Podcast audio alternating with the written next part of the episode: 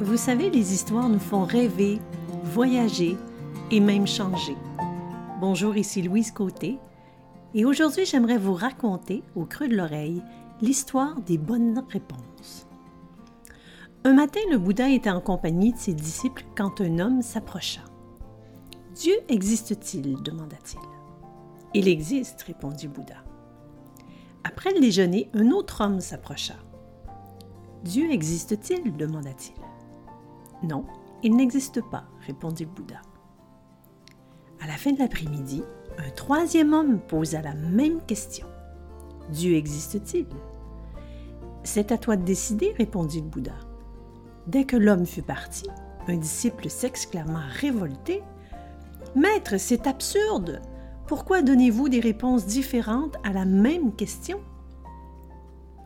Parce que ce sont des personnes différentes chacune parviendra à Dieu par sa propre voie.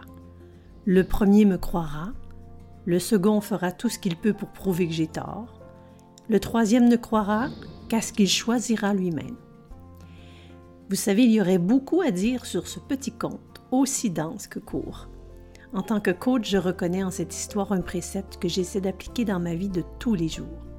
Ce qui est vrai pour moi ne l'est pas forcément pour l'autre ce que je pense de bien pour l'autre n'a finalement aucun intérêt. Le plus important est de savoir comment l'aider, indépendamment de ce que moi je crois.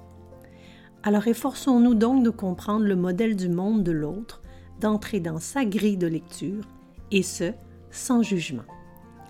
Je vous invite à réfléchir à ça dans les prochains jours et je vous dis à très vite pour d'autres histoires qui éveillent et en attendant, vous pouvez me retrouver sur louisecoté.com.